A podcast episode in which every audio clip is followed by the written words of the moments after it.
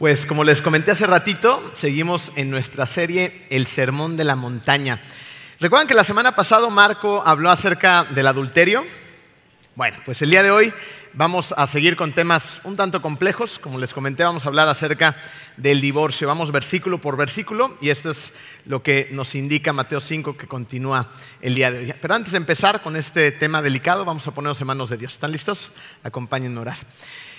Querido Dios, te damos muchas gracias, Padre amado, porque tú nos has traído hasta este lugar, Padre. Gracias por dejarnos alabarte, por dejarnos adorarte, Señor. Es un privilegio para nosotros y por dejarnos estar aquí, Padre. No todo mundo tiene eh, la misma bendición hoy. Eh, el día de hoy, Padre, te queremos pedir también por todas esas personas que en este momento están pasándola verdaderamente mal por los terrores de la guerra, Señor.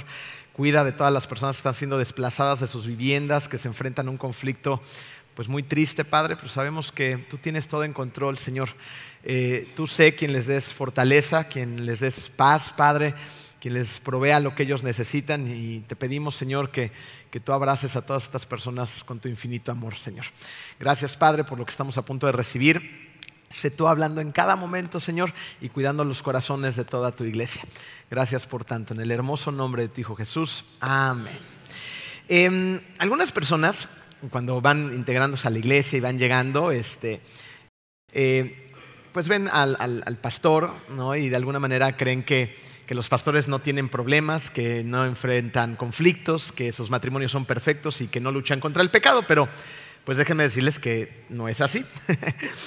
eh, un día, mi esposa y yo tuvimos una de esas diferencias dentro de nuestro matrimonio y recordé las palabras que en una ocasión nos dijeron Marco y Karina. Nos contaron que una forma que les ayudaba a ellos a manejar los conflictos en el matrimonio era tener muy clara la siguiente idea. Más vale que nos arreglemos porque de aquí nadie se va. Pero tristemente, en muchos matrimonios, eh, es una realidad que existe la puerta del matrimonio y que se mantiene entreabierta. Esta situación acerca del divorcio ya existía antes incluso en los tiempos de Jesús, y era un problema. El divorcio ya era un problema, pero estaba muy distante de lo que es hoy en día. En nuestros tiempos modernos tal parecería que el matrimonio es más bien algo así como una epidemia. Y yo creo que la mayoría de los que estamos aquí, si no es que prácticamente casi todos, de una manera u otra hemos convivido con el divorcio. Quiero que sepan que no es para nada la intención lastimar el corazón de nadie, sino todo lo contrario que vayamos descubriendo los tesoros que Dios ha eh, puesto en su palabra y que el día de hoy esos tesoros nos guíen a encontrar su sabiduría, a encontrar discernimiento y a rodearnos de su amor. Eh, vamos a ir a los versículos que siguen en el Sermón de la Montaña. Jesús dijo lo siguiente en Mateo 5, 31 y 32. Se ha dicho, el que se divorcia de su esposa, debe darle un certificado de divorcio. Versículo 32. Pero yo digo que excepto en caso de inmoralidad sexual, todo el que se divorcia de su esposa la induce a cometer adulterio y el que se casa con la divorciada comete adulterio. Lo primero que me gustaría que contestáramos es lo siguiente, ¿por qué Jesús habla sobre el divorcio en el Sermón de la Montaña? Un sermón tan interesante, tan largo, tan extenso, el sermón más largo registrado en la Biblia de parte de Jesús, y tiene que tocar el tema del divorcio.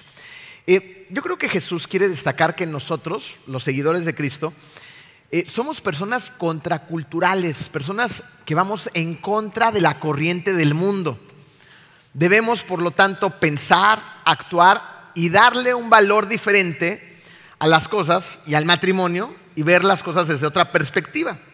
Es evidente que el mundo en el que vivimos no valora para nada el matrimonio como debe de ser. De hecho, pocas personas hoy en día toman la decisión de casarse. Hay muchas personas que se les hace más fácil, pues irse a vivir juntos, ¿no? Eh, hay, hay, jovencitos que dicen, bueno, pero es que solamente es un contrato, ¿para qué hacemos eso? Mejor vámonos a vivir juntos y a ver cómo nos va. Y si no funciona, pues cada quien agarra sus cosas y se van a escuchar este tipo de cosas.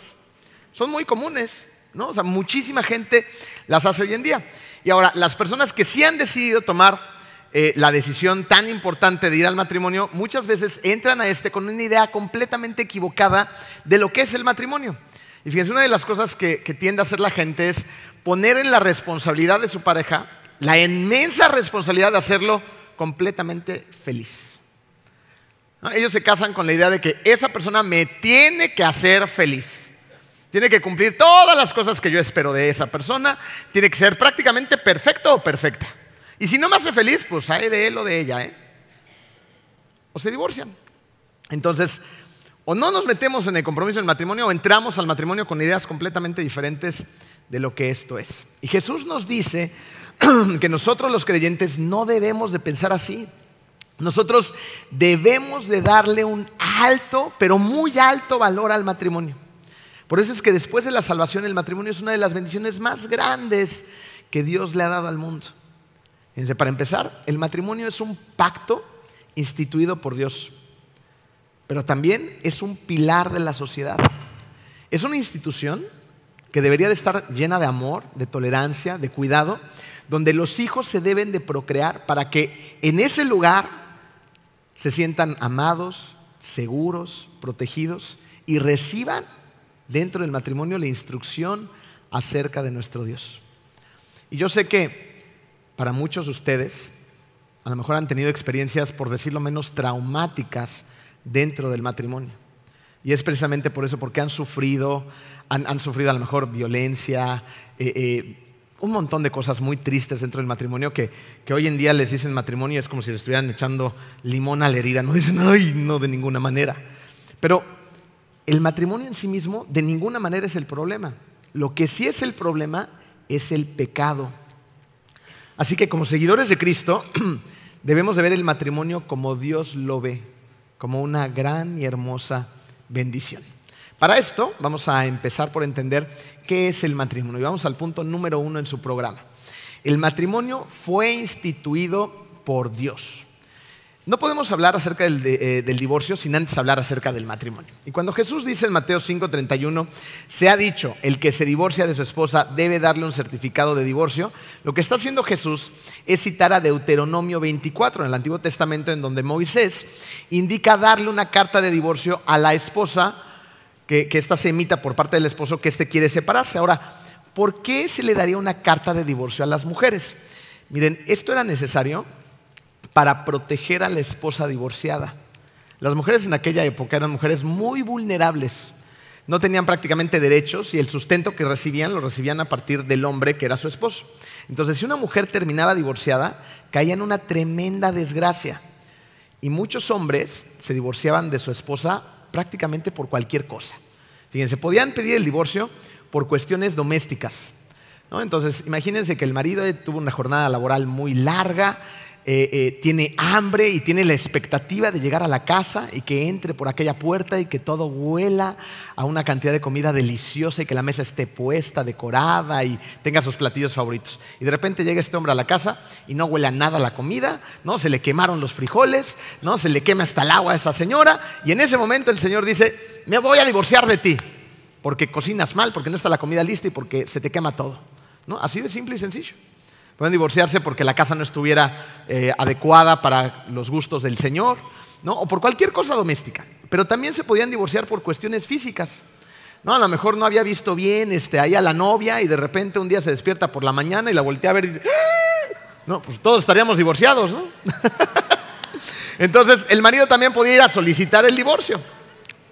Pero también se podían divorciar por razones sexuales, ¿no? Si de repente el matrimonio pues no podían procrear hijos, pues a quién creen que ese hombre le echaba la culpa. O sea, la mujer, no, ay, mujer infértil, ¿no? Va a pedir el divorcio, simplemente ya no me satisfaces, bye. Se podían divorciar hasta porque no le pidían permiso al marido para ir a ver a sus papás. ¿Se imaginan el temor con el que las mujeres vivían? Es por eso que en Deuteronomio se le pide a la mujer eh, perdón, se pide que se le extienda a la mujer una carta de divorcio para que si el hombre se quiera divorciar, se indique en esa carta de divorcio por qué. No diga, se divorció de mí porque se me quemaron los frijoles. ¿No? Y entonces otro hombre más inteligente dijera, ay, este individuo, ¿no? yo sí me caso contigo, yo te valoro, yo este. Entonces la mujer podía volver a hacer su vida. Realmente esta carta de divorcio se, se estandariza de alguna manera para protección de los abusos que sufrían en aquel entonces las mujeres. Esa fue la legislación del Antiguo Testamento en la cual Moisés no estaba instituyendo el divorcio. Porque hay personas que dicen, es que en Deuteronomio 24 se instituye el divorcio. No, no se estaba instituyendo el divorcio. Lo único que se estaba haciendo era regular la práctica que ya estaba sucediendo para proteger a todas las mujeres que estaban sufriendo terribles consecuencias a causa de esta bola de barbajanes. ¿Ok? Y hablando de estas cartas de divorcio, esto era un proceso legal. Pero el matrimonio trasciende a la ley del hombre. ¿Por qué? Porque Dios instituyó el matrimonio desde antes de la caída de este. Vamos a Génesis 2, 18 y 22. Dice, después el Señor Dios dijo, no es bueno que el hombre esté solo. Haré una ayuda ideal para él. Otras, otras versiones, ayuda idónea. Versículo 22. Entonces el Señor Dios hizo de la costilla a una mujer y la presentó al hombre. ¿No? Gran idea, Señor, gracias. El matrimonio, se pueden dar cuenta, no es un invento de los hombres. Dios lo creó y lo instituyó. Entonces debemos entender que el matrimonio es una unión, un diseño donde ante los ojos de Dios es exclusivo y específico entre un hombre y una mujer. Hoy en día, en estos tiempos modernos, donde todo está cayendo a pedazos, y el mundo dice, no pasa nada, si se aman, ¿qué tiene de malo? Mujer con mujer, hombre con hombre, que se casen y hasta adopten hijos. No, ese es un pecado, es una inmoralidad. Eso no está bien y no está bien ante los ojos de Dios. El diseño original es el diseño al que nos tenemos que apegar y al que tenemos que respetar porque es el único que funciona. Solo en ese diseño podemos tener hijos y solamente en ese diseño podemos honrar a Dios con esa unión. Y esto es muy importante. Porque por más amor que se digan tener esas personas que toman estas decisiones, esos matrimonios están condenados a sufrir, sufrir mucho. No van a ser felices. Por más que ellos digan, ay, es que yo soy feliz. No, no, no van a ser felices. ¿Saben por qué? porque no están haciendo la voluntad de Dios. Y si no haces la voluntad de Dios, no puedes experimentar verdadero gozo en tu corazón. Listo. No hay más, no hay para dónde hacerse. Es que no seas anticuado, no es que no seamos anticuados, es lo que dice la Biblia. Es lo que dice la palabra de Dios y tenemos que respetar el diseño original. Dios valora el matrimonio porque Él mismo lo instituyó y lo diseñó de esa manera para nuestro bien. Y es así como tenemos que verlo. No como una carga, no como algo anticuado o pasado de moda que lo podemos ahora transquiversar por completo, no. Lo tenemos que ver como lo que es. Porque el matrimonio es un pacto sagrado entre un hombre y una mujer ante los ojos de Dios. Un pacto sagrado. Por eso no debemos hacer menos al matrimonio, sino darle un alto valor. Lo tenemos que hacer porque además el matrimonio es un reflejo de la íntima relación que Dios quiere tener con sus hijos. Dios quiere tener con sus hijos una relación muy íntima de amor, de amistad y de compañerismo, lo que nos lleva a nuestro siguiente punto. Vamos al punto número dos en tu programa. La esencia del matrimonio es el compañerismo. El compañerismo es el opuesto a repudiar. Eh, la palabra repudiar se va a utilizar en este mismo versículo de Mateo 5:31, pero en la Reina Valera dice así, cualquiera que repudia a su mujer, dele carta de divorcio, ¿no? Qué fea palabra, ¿no? Así, repudia a mi mujer. ¿Qué quiere decir repudiar? De inicio ya te das cuenta que la palabra es como medio repugnante, ¿no? Repudiar quiere decir rechazar, apartar, excluir. Ahora, el opuesto a repudiar es aceptar, aprobar, permanecer. Por tanto, la esencia del matrimonio implica una unión de aceptación, de cariño, de amor, de permanencia. La esencia del matrimonio es, por tanto, un verdadero compañerismo. Y este compañerismo no lo pueden proveer otro tipo de relaciones. ¿no? O sea, tú puedes decir, es que yo tengo un excelente compañerismo con mis amigos. Felicidades, pero ese compañerismo no, no lo puede proveer ni las amistades con tus cuates, ni, las relaciones con tus hijos, ni con tu mamá, ni con tu papá, ni con los primos, ni con los vecinos. Es un compañerismo que solamente se da dentro de la unión matrimonial. Eh, y aquí me gustaría hacer un pequeño paréntesis, porque hay personas que por diferentes razones han decidido estar solteras o permanecer solteras. Déjame decirte una cosa, si ese es tu caso, la única forma en la que uno puede cubrir esa necesidad ese compañerismo tan necesario, tan íntimo que necesita uno, es por medio de una profunda y verdadera relación con Cristo. Porque Cristo sí puede cubrir esa necesidad de intimidad que tenemos todas las personas, pero con Él. Si ese es tu caso, estate tranquilo, porque Dios puede cubrir esa necesidad de compañerismo íntimo, pero tienes que trabajar muy arduo, como todos los demás, para tener esa relación tan profunda y tan íntima con Jesús, para tenerla con nuestro Dios. Ahora, regresando al matrimonio. Dentro del matrimonio, el compañerismo del que se disfruta es uno muy especial, donde ambas partes gozan del mismo nivel ante Dios. Es muy importante. Vamos a Génesis 1.27. Y Dios creó al ser humano a su imagen. Lo creó a imagen de Dios, hombre y mujer los creó. Aquí dice que creó al hombre superior a la mujer. Dice que a la mujer la creó superior cuando el hombre no da una. Tampoco, ¿verdad? Dice, creó al ser humano a su imagen, los creó a imagen de Dios, hombre y mujer los creó. Existen hombres hoy en día que al igual que algunos fariseos de aquel entonces, siguen siendo unos abusivos con la mujer. Personas que se sienten que están por arriba de ellas, personas que manipulan, personas que lastiman, que hieren y que abusan emocionalmente, psicológicamente y hasta físicamente de la mujer. Bueno, esas personas pues son unos cobardes. Y lo que va a suceder es que esas mujeres tarde o temprano se van a cansar porque va a llegar un momento en que ya no estén dispuestos a aceptar esos maltratos. Ahora, si esos hombres fueran hombres que temen, honran y hacen la verdadera voluntad de Dios, entonces, ¿cómo tratarían a su esposa? ¿Cómo creen que la tratarían? No solamente bien. ¿Saben de qué manera la tratarían? De la forma en la que Dios quiere que sea tratada la esposa. Vamos a Efesios 5:25, esto lo escribió el apóstol Pablo y nos va a decir lo siguiente, ¿listos hombres? ¿Están bien agarrados a sus asientos? Que lo van a necesitar. Esposos, amen a sus esposas así como Cristo amó a la iglesia. ¿Me ayudan con el final? Y se entregó por ella. Así como Cristo amó a la iglesia y se entregó por ella. Lo que Dios pone en nuestros hombros, en los hombros de los hombres, no es fácil, para nada fácil. Pero Cristo nos da el ejemplo y además nos ayuda a llevar esa carga y a asumir nuestra responsabilidad. Lo que está diciendo Pablo es que nosotros tenemos que morir por nuestra esposa todos los días. Ahora, ¿quién de aquí es un hombre valiente? Lo voy a volver a repetir para que... Porque es necesario. ¿Quién de aquí es un hombre valiente? Eso. Ahora, como hombres valientes, imagínense que fueran saliendo aquí de la iglesia y que por alguna situación quisieran ir a conocer el nuevo súper aquí que nos pusieron enfrente. Ok. Y, van a atravesar la calle y, de repente pues ahí va la mujer y tú vas detrás de ella y, y, va pasando un camión.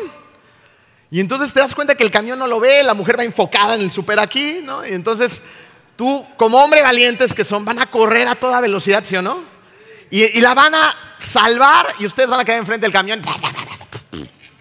hicieron puré. ¿Ustedes harían eso? Por supuesto que se harían eso.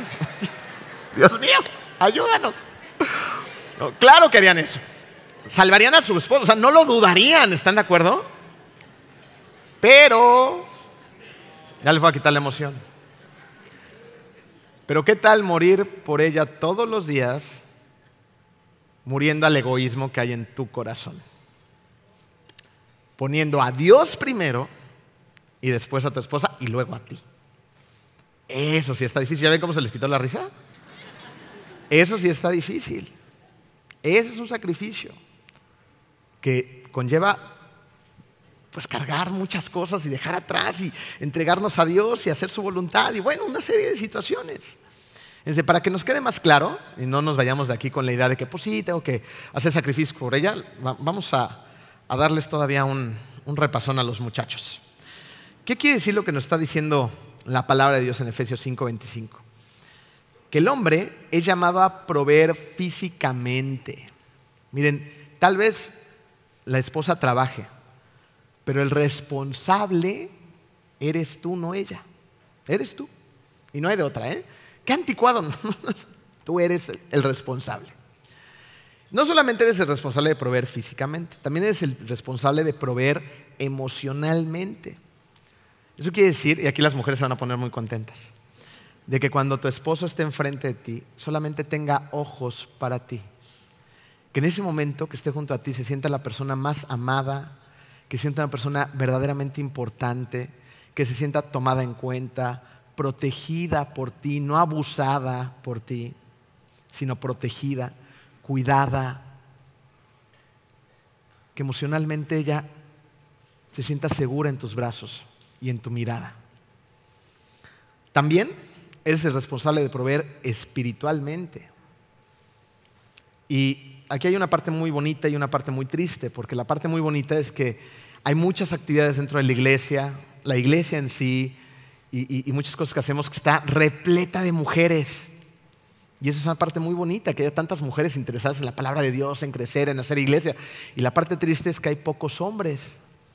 Esa es una parte muy triste. Que vemos a muchas mujeres que dicen, es que no quiere venir a la iglesia, y es que por más que le digo, y esto y el otro y aquel, pues prefiere quedarse viendo el fútbol en domingo que estar aquí conmigo y con los niños. Eso es triste. Porque eres llamado a ser el proveedor a nivel espiritual también, a ser el guía, el líder. Ese eres tú, a ser la persona que propone, vamos a leer la Biblia, vamos a disciplinar a nuestros niños, vamos a leer la Biblia con ellos en la noche, vamos a orar, vamos a la iglesia, vamos al grupo este, vamos al grupo allá, vamos a, todo eso. O sea, el hombre debería de ser. Pero en la práctica es real. La verdad es que nos falta mucho. Esas responsabilidades recaen en el hombre, porque el día de mañana cuando estemos ante Dios, Dios quiera que así sea, y que Él nos pida cuentas, ¿a quién creen que le va a pedir cuentas del matrimonio? ¿A tu esposa? No, y no le vas a poder echar la culpa a ella. Es que ella era, decía, no hacía o hacía. No, o sea, decir, ¿qué hiciste con el matrimonio que yo te di? El responsable eres tú, y solamente tú. Esa es tu responsabilidad. Entonces, asumámosla.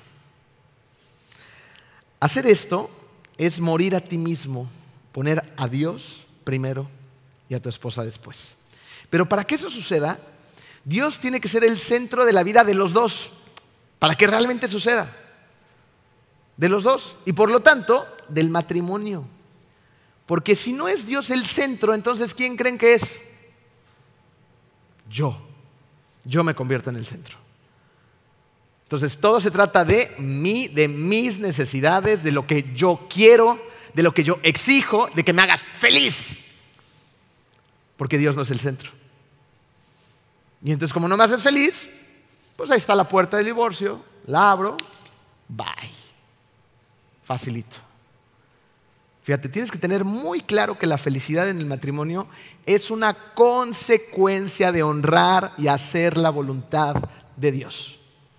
O sea, para todas las personas que creen que en el matrimonio, como todos los cuentos y películas que nos has vendido, que se casaron y fueron feliz por siempre, no es cierto. Allí empiezan los retos por siempre, ¿no? Eso no es cierto. No funciona así, o sea, yo no me casé con mi esposa para que ella me haga feliz, ni yo para hacerla feliz. Yo tengo que hacer la voluntad de Dios, honrarlo a Él, obedecerlo a Él, confiar en Él, hacer lo que Él me manda hacer. Y entonces, por consecuencia, voy a tener gozo en mi matrimonio. Por consecuencia. Solamente podemos tener verdadero gozo dentro del matrimonio cuando ponemos en primer lugar a Dios. Y en cualquier otra área de nuestra vida. ¿eh? Si Dios es el centro de nuestra vida, va a haber gozo en lo demás. ¿Cuántos matrimonios no, no solamente se salvarían, sino estuvieran llenos de gozo si hubiera más hombres y mujeres dispuestos a poner a Dios en el lugar en el que va? En el primer lugar, ¿se imaginan? ¿Saben qué pasaría? La epidemia de los divorcios se acabaría. Porque uno dejaría de ser egoísta. Esto es a lo que se refería Jesús cuando le dijo a los fariseos en Mateo 19:8. Aquí también podemos encontrar eh, un mensaje muy contundente acerca del divorcio. Están cuestionando los fariseos a Jesús y Jesús empieza a contestarles de esta manera. Jesús les contestó: Moisés permitió el, permitió el divorcio solo como una concesión ante la dureza del corazón de ustedes, pero no fue la intención original de Dios. Lo hizo porque tienen el corazón duro porque sus corazones son de piedra, son unos egoístas y solamente están pensando en ustedes. Ustedes están esperando que sus esposas los complazcan en todo y llenen ese vacío que solamente Dios puede llenar. ¿Ha cambiado eso desde entonces mucho hasta ahora? Pues no. La verdad es que no. Y las personas rompen sus compromisos con una facilidad impresionante porque la pareja no los hace felices. Porque ellos no llenan sus expectativas. Porque fallan. Pues ¿qué esperas? Si te casaste con alguien pecador igual que tú. No hay manera. Más bien, ¿no será que nuestro corazón está endurecido? ¿No será que estamos tan concentrados en nuestras propias necesidades como hombre o mujer que no pensamos en lo que realmente Dios quiere de nosotros y de nuestro matrimonio? Eh, aquí es un momento muy bueno para lanzarles un breve comercial. Si como hombre tú estás escuchando estos mensajes, esta serie, has venido a la iglesia y, Dios te está hablando y tu corazón ahí va, nos está suavizando y está enterrando esa semilla y está dando fruto, y dices, es que yo quiero, tengo ganas de presentar más batalla, ¿no? Y quiero agarrar el toro por los cuernos del matrimonio y hacer lo que Dios me llama a hacer. No, hay, hay unos desayunos de caballeros todos los sábados a las siete y media de la mañana, de siete y media a nueve yo sé que para algunos de ustedes les cuesta un poco de trabajo porque a lo mejor es el único día que pueden descansar o dormir un poquito más, pero bien vale la pena. Aquí venimos alrededor de 100 hombres más o menos, cada sábado, a escuchar instrucciones acerca de la palabra de Dios, para ser hombres íntegros, para ser hombres que honren a Dios, que hagan la voluntad de Dios, que lean la palabra de Dios, que busquen la dirección de Dios. Y aquí nos damos cuenta que la mayoría de los hombres batallamos casi con las mismas cosas. Somos más parecidos de lo que se imaginan todos. A veces creemos que, ay, este es mi problema, qué vergüenza. Y cuando te das cuenta, este, este, este, este, todos estamos en la misma batalla. Y ahí compartimos esas batallas. Ahí oramos los unos por los otros. Ahí hicimos un ejercicio muy bonito porque al final de, la enseñanza y de platicar en esas mesas redondas las situaciones que, vivimos, al terminar, al terminar terminamos orando unos por los otros dentro de esas mesas. Y además, como dice Marco, los sobornamos con desayuno. ¿No? O sea, vengan, es gratis, no tienen que pagar nada. Vengan y, empiecen a, llenar su mente de esa información, que, también esa información no se queda ahí, sino que se convierte en esa relación y esa relación luego los lleva a querer saber más, ¿no? Y entonces empieza ese ciclo tan bonito de quiero ir, quiero aprender, quiero rodearme de otras personas que están en la misma batalla. Ven al desayuno de caballeros. No lo interrumpimos, siempre está ahí todos los sábados. No necesitas nada, ni membresía, ni es nada, tú ven disfruta, escucha, aprende y ponlo en práctica. Ahora, si como matrimonio tienes problemas o simplemente quieres mejorar, hay un montón de grupos pequeños dentro de comunidad de fe abiertos todo el tiempo. Más o menos cada tres meses vamos cambiando el material que ya vamos viendo y se hace aquí un evento muy bonito que se anuncia con anticipación. Vienen matrimonios, se les da una enseñanza, las enseñanzas son muy ricas en todo sentido. Y al terminar se abren todos los grupos pequeños y cada uno va y se inscribe y empiezan a reunirse en esos grupos pequeños. Si tú estás más chavo y todavía no estás en eso, ¿no? pero dices, yo quiero algún día casarme o a lo mejor ya estás comprometido ¿no? o es tu interés todo esto, eh, eh, en su momento dado hay grupos de prematrimoniales dentro de la iglesia. Estos grupos prematrimoniales te van a enseñar principios para que cuando estés en el matrimonio tengas las herramientas precisamente para honrar y hacer la voluntad de Dios y tengas un matrimonio con gozo. Y también sirve para darte cuenta si la persona con la que estás a lo mejor no es la ideal para ti. Y es muy sabio tomar esta decisión antes de que ya estés dentro del matrimonio. Por si fuera poco, también tenemos, celebremos la recuperación. Todas las noches, a las 8 de la noche, están allá abajo ellos reunidos. Si tienes defectos de carácter que están dañando tu matrimonio, vea, celebremos. ¿Se pueden dar cuenta cómo hay un montón de recursos dentro de la iglesia para que tengan las herramientas para tener un mejor matrimonio? Obviamente son herramientas, porque de lo que realmente depende es de tu relación con Dios. Esa es tu responsabilidad tus disciplinas espirituales, buscar a Dios cada día, leer tu palabra, meditar en ella, orar, adorar, venir a la iglesia, tus disciplinas espirituales. Y mira, si tú realmente tienes un corazón dispuesto, Dios tiene toda la capacidad del mundo, y no solamente la capacidad, quiere reparar, quiere renovar, quiere transformar tu matrimonio. Comercial cerrado. ahora, para terminar el punto, cuidemos del compañerismo en el matrimonio.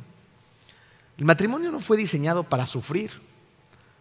Y hay personas que verdaderamente lo sufren, ¿no? Dicen, ay, ¿cuántos años llevas de casado? Pues 45, ¿no? Pero 45 tortuosos años, ¿no? O sea, lo dicen con una cara de sufrimiento y ya tienen el rostro impregnado de sufrimiento. Dicen, Dios, cámbialo, te lo mando, pero ya. y, es, difícil, pero eso no, no fue la idea de Dios. La idea de Dios es que tengan un matrimonio que lo honre a Él, que hagan su voluntad y por lo tanto tengan un matrimonio muy bonito. El matrimonio está hecho para que dos personas honren a Dios con su unión, compartan y hagan la vida haciendo la voluntad de nuestro Padre. Ahora, ¿qué más nos enseña Jesús con respecto al matrimonio? Vamos al punto número 3 en tu programa. Que el matrimonio es para toda la vida. Jesús va a decir, no como los fariseos que, que simplemente estaban esperando la aprobación de otros hombres, ¿no? con la autoridad de hombres, sino lo va a decir con una autoridad divina. Versículo 32. Pero yo digo que, excepto en caso de inmoralidad sexual, todo el que se divorcia de su esposa la induce a cometer adulterio. Y el que se casa con la divorciada comete adulterio. Si se dan cuenta, lo que Jesús está diciendo es que el matrimonio es para toda la vida. Aquí solamente dice, la única causa para que se pudiera disolver en su momento es por una violación al pacto matrimonial por infidelidad. Pero vayamos al principio. ¿Cuál es la causa de tantos divorcios? El pecado. Esa es la causa, el pecado. Y el pecado tenemos que recordar que tiene una misión. Y su misión es destruir y si puede, matar.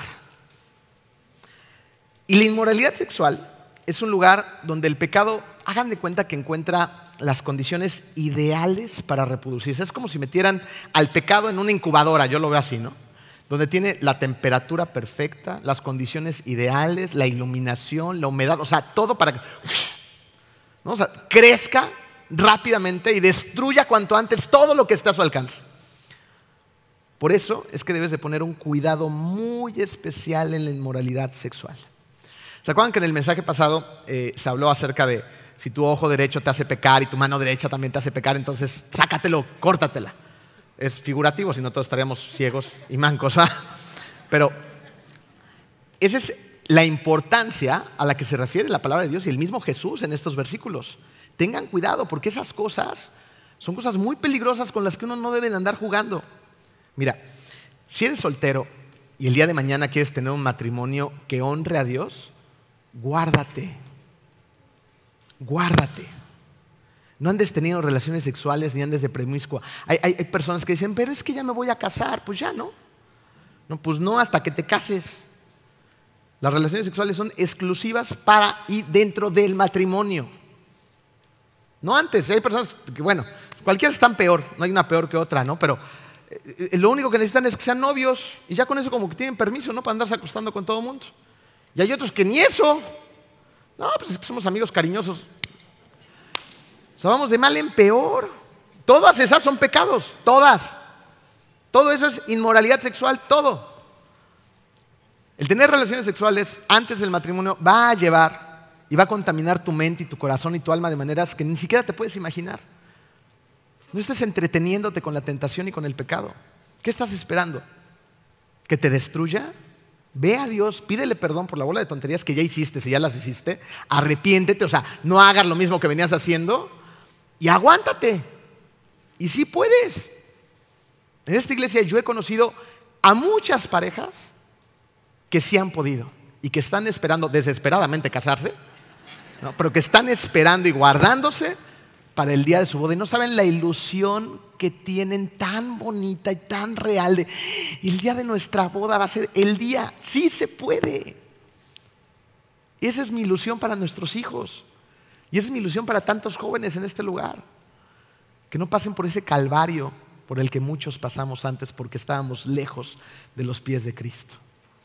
La pornografía, un mal terrible hay personas que están casadas, hay hombres que su esposa los está esperando en la habitación y mientras ellos están en la sala consumiendo pornografía. Qué triste situación. No puedes andar coqueteando con la pornografía. Ni, un poquito, a ver, esto, lo, no, no puedes. No te puedes dar esos lujos. Yo no sé si ustedes saben, pero y está científicamente comprobado. La pornografía es tan adictiva como drogas bien potentes. Y hay muchas personas que empezaron a consumir pornografía en su, en su niñez o en su adolescencia y son esclavos de estos en su matrimonio. Y eso también trae mucha culpa, mucho dolor, mucho sufrimiento, trae pecado al matrimonio. Entonces, cierra por completo esa puerta, desaparece la de tu vida. Si tienes un, estás luchando con eso, busca ayuda y busca ayuda lo antes posible. Y, que no te dé vergüenza ni pena, porque más hombres de los que te imaginas han luchado o están luchando con esto. Amistades que van más allá de una amistad y están convirtiendo en un coqueteo, en cosas por el estilo, sal corriendo de ahí. ¿Se acuerdan que hizo eh, José el soñador cuando estaba ahí la esposa de Potifar correteándola por toda la casa? No se puso a platicar con ella y decirle, ay, no seas mala, ¿eh? Este, ya no me estés acosando, señora cochina. No, no dijo eso. ¿Qué hizo? Salió corriendo, huyó, huyó en el momento, dijo, vámonos de aquí. Vámonos. Y eso es lo que tú tienes que hacer. No te sientes el superhombre, este, el otro, no. Huye de la tentación y pon tierra de por medio. Pon tierra de por medio. No podemos tener esa tentación cerca. No puedes. Eres hombre, listo. Y las mujeres no se salvan. Que hay mujeres también que cometen estas cosas, pero el hombre es más visual y es más hombre. ¿Ok? Entonces, huyan de la tentación sexual. Esto no es un juego, es algo muy serio que lo que va a traer es desgracia, va a traer desconfianza, va a traer soledad, va a traer destrucción devastadora a tu vida. ¿Quieres ser fiel a tu esposa, a tu esposo? Séle fiel a Dios. Así es la ecuación, no es al revés. Séle fiel a Dios y por lo tanto le vas a ser fiel a tu esposa o a tu esposo. Jesús dice que en el caso de infidelidad uno podría divorciarse. Sin embargo, aún en estos casos hemos sido testigos de cómo un corazón verdaderamente arrepentido ante Dios es capaz de ser sanado y el matrimonio restaurado. Ahora, ¿cuándo podemos ver matrimonios restaurados que han sufrido problemas de infidelidad, abandono y otras circunstancias? Cuando antes de pensar en nosotros mismos, pensamos en lo que se nos manda hacer. Primero busquemos la reconciliación y, y ojo, quiero ser muy claro en este momento, yo sé que cada caso es diferente y habrá algunos donde una de las partes del matrimonio no le ha rendido su vida a Cristo, nada más es de palabra, porque evidentemente por sus frutos los conocerás. No se ha arrepentido de verdad y no cambia. Y tal vez incluso esté poniendo en riesgo físico o de alguna manera a, a la pareja o a los hijos. Estos casos se tienen que tratar de manera individual y con el cuidado que cada uno de ellos merece. No podemos hablar de una generalidad de situaciones. Pero la mayoría de los matrimonios que están sufriendo problemas, de cualquier tipo, tienen una gran capacidad de poderse reconciliar y reparar. Si ustedes juntos buscan a Dios con todo su corazón, por supuesto que Dios puede restaurar la relación si ambos quieren eso. Eh, hace unos meses, una pareja nos, nos invitó a su casa y nos invitó a su casa para darnos la noticia de que querían casarse por la iglesia. Ellos ya se habían casado antes de manera civil, 26 años antes, y ahora deseaban hacerlo por medio de la iglesia. Pero antes de llegar a ese punto pasaron por enormes desafíos. Ellos se casaron, estaban muy jovencitos, eh, ella no sabía bien el tema del yugo igual, esto, el otro, y no lo tomó muy en cuenta, y, pues eh, fueron años de mucho sufrimiento por ese yugo desigual. ¿no? Entonces, también comercial, el yugo igual es algo muy importante y no lo deben de tomar a menos. Si te casas en yugo desigual, pues prepárate, porque no la vas a pasar bien. En este caso, eh, ellos sufrieron muchísimo durante muchos años y llegó un momento en que el, el Señor se fue de la casa, los abandonó, se fue por seis años. Durante esos seis años, pues evidentemente hubo mucho dolor, mucho sufrimiento, iba, venía. Y, esta señora, eh, de alguna manera, este, también pues fue aconsejada por personas de diferentes ideas, pues a que se divorciara, que ya dejara esto por la paz, a que ya cerrara la puerta de ese matrimonio que no había sido exitoso, ¿no? Y, ella me contaba, ¿no? Decía, por alguna u otra razón, las, las puertas para hacer esto se cerraban y no podía. Cuando tenía cita con el abogado, algo pasaba. Cuando ya por fin tenía un buen abogado, me dio COVID. Cuando esto, no podía, o sea, no podía. No podía y no podía y no podía avanzar. Y algo en mi corazón me decía que esa no era la salida, que esa no era la solución, que esto tenía solución. Y entonces, eh, han visto, estas casas son muy comunes en Cancún, donde eh, están las escaleras y abajo generalmente hay un bañito. ¿Sí? ¿Los ubican? Bueno, en esa casa no hay bañito, pero sí era el lugar de las herramientas y de los cachivaches. Entonces, ella lo que decidió hacer fue sacar todas estas cosas y creó esto. Creó su cuarto de guerra. Un cuarto de guerra donde ella libró una de las batallas más fuertes que ha librado en su vida de rodillas. Al principio ella oraba una y otra y otra y otra vez por su matrimonio. Pero en esa alfombrita ahí, postrada de rodillas, con su versículo base en su casa, con su Biblia abierta, fue entendiendo que, que Dios fue cambiando la impresión de esa oración en su corazón. llegó un momento en que dejó de orar tanto por su matrimonio, claro que seguía orando por su matrimonio, pero empezó a orar por la salvación de su esposo. Y no dejó de orar. Y ella misma dice, y había veces que me desesperaba y decía, Señor, no me contestas y esto y el otro, y quería rendirse pero no dejó de orar. Eh, el día que nos invitaron a, su cena de compromiso prácticamente nos contó el Señor cómo también fue nuevamente y pidió la mano de su esposa a su mamá, la mamá de ella, y estaban ahí sus hijos ya grandes, ¿no? hijos de veintitantos años, todos cenando, riéndonos, planeando la boda, algo muy bonito, en una casa donde hoy en día, ¿saben qué reina? la paz de Dios. Se respira. Un hogar tranquilo, un hogar donde antes hubo una guerra de todo tipo, hoy goza de la paz del Señor. Y hace unas semanas tuvimos el privilegio de poder ir a oficiar su boda, su boda religiosa. Y fue una boda muy bonita, un atardecer precioso, lleno de detalles, pero más allá de esas cosas, lo más bonito era ver el compromiso había un compromiso muy fuerte entre ellos dos, pero sobre todo había un compromiso muy fuerte con Dios. Cuando yo estaba hablando acerca del mensaje de su boda, ella no dejaba de ver al cielo llena de lágrimas y después, después de ver al cielo, volteaba a verlo a él a los ojos, también llena de lágrimas. Después me mandó un mensaje contándome cómo Dios había reconstruido de las cenizas a una relación. Ese es uno de muchos testimonios que podemos ver cuando las personas, las dos personas quieren, porque si uno quiere y el otro tampoco, pues ¿cómo le haces, no? O sea, ¿cómo? Pues, con oración y ruego. Pero pasa el tiempo y no pasa nada. Ambos tienen que querer. Fíjense, el corazón de, de él era una piedra, pero Dios lo fue suavizando. Y llegó un momento en que él abrió su corazón, empezó a tener una relación verdadera con Cristo, empezó a congregarse en la iglesia, empezó a venir al desayuno de caballeros, tomaron sus cursos y hoy es el líder espiritual de su casa. Eso es lo que puede hacer Dios cuando uno realmente rinde su vida y su corazón a Él. Dios puede hacer cosas maravillosas en tu vida y en un matrimonio que te puedes decir, esto está completamente perdido. ¿Ustedes creían que hoy íbamos a ver cómo nos íbamos a divorciar todos? Pues naranjas dulces. Al contrario, Dios quiere que honremos esa relación y que tratemos de repararla. Como dije hace rato, hay situaciones muy particulares, Ajá, pero siempre busquemos la reconciliación. Es a lo que nos manda Dios. Ahora, manera de terminar este mensaje, quiero hacerte una pregunta a ti. Estés casado o no estés casado este chavito ya estés, igual hasta viudo, no sé en dónde estés. ¿Qué corazón tienes tú? ¿Tienes un corazón duro?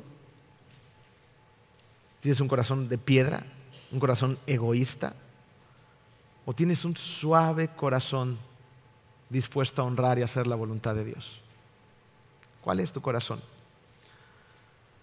Porque si quieres tener un gran matrimonio, si quieres tener grandes relaciones con tus amigos, con tu familia, con tus padres, si quieres tal vez recuperar tu matrimonio o quieres que tu matrimonio sea uno donde haya un gozo verdadero, Lo que tienes que hacer es rendir tu vida por completo a Dios. No hay de otra. Eso es lo que tenemos que hacer. Nuestra oración como iglesia es que cada vez haya más matrimonios para toda la vida. Matrimonios donde con el paso del tiempo y de los años le puedas contar a las nuevas generaciones las maravillas que Dios hizo en ese matrimonio. Nuestra oración es que esos matrimonios Dios los use para inspirar a nuevas generaciones a creer en matrimonios sólidos, en matrimonios estables, en matrimonios que hacen la voluntad de Dios y que sí pueden tener un matrimonio con gozo. Si las nuevas generaciones ven esto, tal vez podríamos ayudar a poner nuestro granito de arena para que la epidemia de los divorcios llegue a su fin. ¿Estás dispuesto? ¿Estás dispuesta? Vamos a orar. Querido Dios, qué reconfortante es tu palabra, Señor, y, y a la vez qué confrontante es tu palabra también, Señor. Pero confiamos completamente en ella, Padre. Por algo tú hablaste estas palabras en el Sermón de la Montaña y por algo estamos aquí todos nosotros reunidos para escuchar acerca de lo que tú nos quieres enseñar y mostrar el día de hoy. Gracias, Señor, por cuidar nuestros corazones. Gracias por llenarnos de fuerza, Señor, cuando nos sentimos debilitados. Gracias, Padre, por permitirnos ser testigos de testimonios que han decidido poner sus vidas, sus corazones y sus manos en ti, Señor. Y tú, como un Dios que promete cumple sus promesas, restauras, Padre. Déjanos ser esas personas que tenemos que ser, esos matrimonios que somos llamados a ser, esos hombres que somos llamados a ser, Señor. Danos toda la fuerza que necesitamos para morir por nuestra esposa cada día y tratarla como tú quieres que la tratemos, Señor. Te damos gracias por esta iglesia, Señor, y te doy gracias por esta hermosa congregación. En el nombre de tu Hijo Jesús. Amén.